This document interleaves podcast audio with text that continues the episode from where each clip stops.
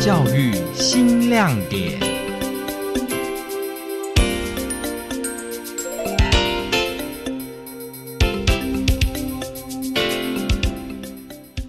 各位听众朋友，大家好，欢迎收听我们今天的教育新亮点。第六十一届的中华民国中小学科学展览会，电视是呢，在送展的十六件作品当中呢，啊，共有十三件的作品获奖，获奖率呢高达了百分之八十一点二五。而在今天节目当中呢，我们就特别邀请到了麻豆国小的谢佩云老师、东区复兴国中的黄怡伦老师，以及义在国小的林志胜校长来谈这次参赛的甘苦谈。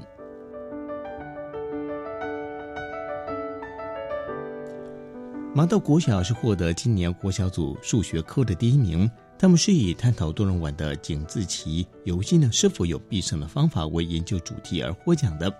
那接下来我们就来听听看谢佩云老师来跟我们谈一谈有关于这项桌游的原始构想。其实，其实我们研究的是一个叫做 o l t r i o 的游戏，它是一个四人版的井字棋。对。那过去传传统的井字棋，大家已经知道说，其实它是应该就是一个，如果两个人够聪明，它应该是一个公平的游戏。嗯。那就有人去改良说，哎，让这个玩法更丰富。所以，呃，这个 o l t r i o 的游戏，它是呃四个人分别扮演不同的颜色，然后每个人都会有大、中、小的圈，然后可以放在原始的九宫格里面。是。那你就可以透过呃，可能一样大的就。大大大连成直行横列或对角线连成线可能就赢，那或者是说呃大中小就是连成线也算赢，或者说大中小在同一个也算赢。最早这个游戏其实是中年级的自由班老师在带学生玩游戏的时候，有人发现说，呃，在这个游戏在两个人玩的时候其实是不公平的，因为他们发现了一个必胜的绝招，他们就来问我说，哎，那你们有没有对有没有想法？那我就想说，那我就派两个就是高年级学生，他们还没找到科展题目，说那你们花一点时间研究一下，我们下礼拜就来进行一个对战。嗯，结果一个礼拜过后去。我们的学长，这两位学长就是被电得很惨，不管怎么玩都是输，因为学弟妹已经掌握了必胜的绝招，所以他们就想说：，哎，那这游戏既然是这样子的话，那在更多人的时候，会不会又回复到公平？还是一样是不公平？因为如果一个桌游做出来是不公平，那其实是不好玩的。对，所以呃，在这个契机之下，他们就展开了他们的研究。福建国中是获得了国中组生活和应用科学的第二名，他们是以竞速不建林。鱼鳞环保薄膜的研发及应用作为研究主题而获奖的。接下来，我们来听听看黄一伦老师来谈这个作品的创意来源。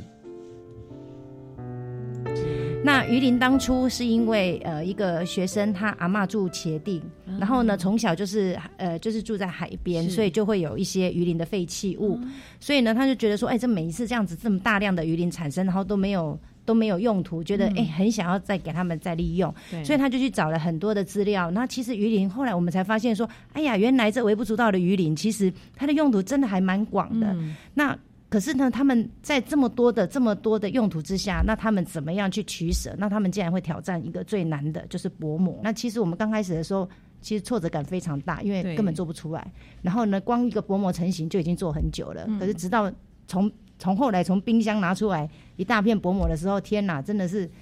唉，无法言喻的喜悦这样子，哎，所以后来可以用在薄膜，其实我们想的非常非常的多，学生脑力激荡想了很多很多东西，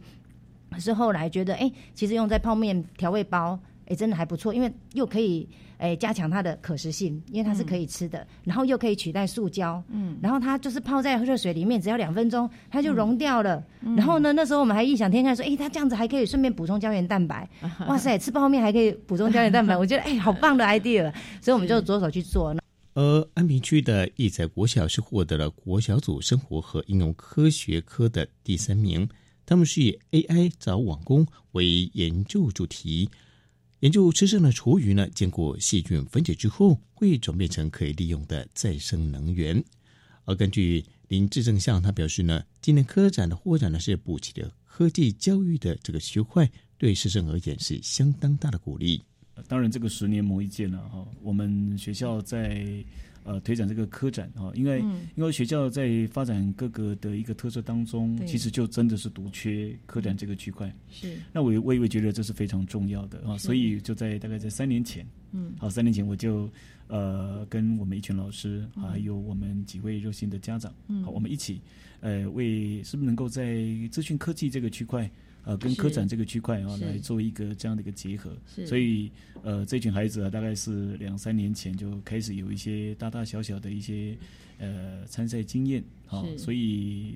呃，第一次参赛其实本来真的没有预期会会有这么好的一个成绩了。那当然，这个成绩公布，我们真的是当下就是全全校就是相关的人员都是大声尖叫了哈。这也是我们太开心对义载创校十九周年以来哦第一次。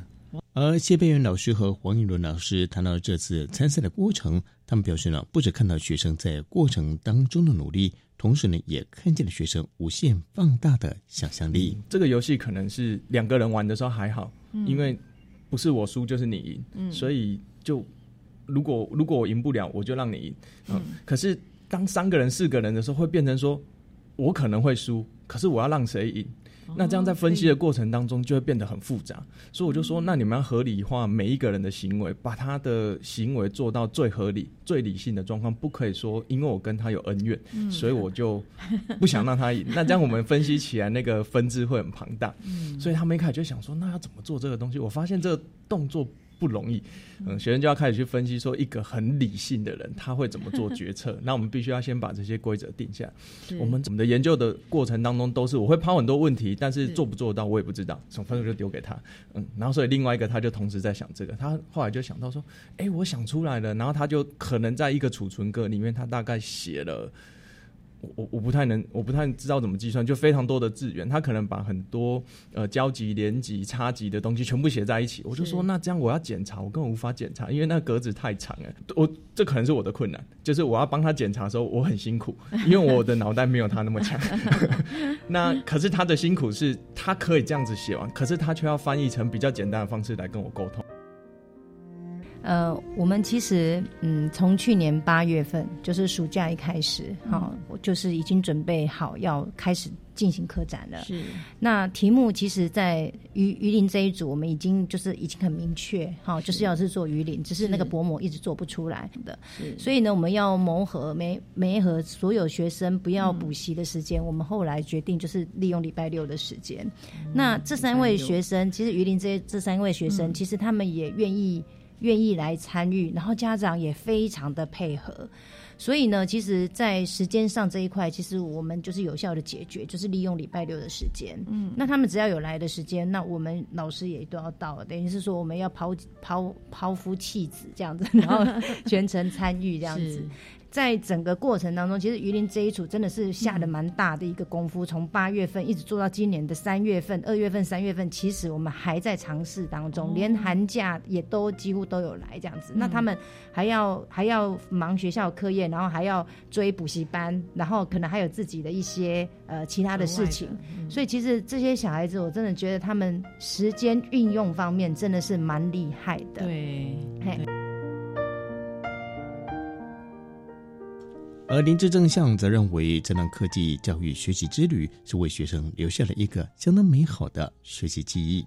呃，到义载服务的时候，我就埋下了一颗种子。我希望这个种子，呃，可以在义载这个科展这个种子，呃，在义载发芽，甚至是成长。所以很开心，呃，今年有这样的一个成绩。那呃，我也特别有一个小小的行动了，就是我们这一次参赛的四个学生哦，有三位其实毕业了。哦，好，那其实我要给他们一个惊喜哈，他们或许呃，他们应该还不太知道哈，我会拿着奖状到国中去，去邀请他们校长，邀请他来校长室，我亲自把这个奖状呃颁给我们这些得奖的孩子。诶，我希望呃让他们去感受到说。呃，你们曾经走过的、努力的，一定会为自己的人生留下呃一篇非常美好的一个事迹。好，让让他这个充满着能量。或许他未来不会，他也不知道会不会从事这个区块。可是我觉得这一个对他的学习经验、人生历练，还有各方面，呃，让他有一个很好的一个回忆跟记忆。我想这对他来讲是非常重要的。是，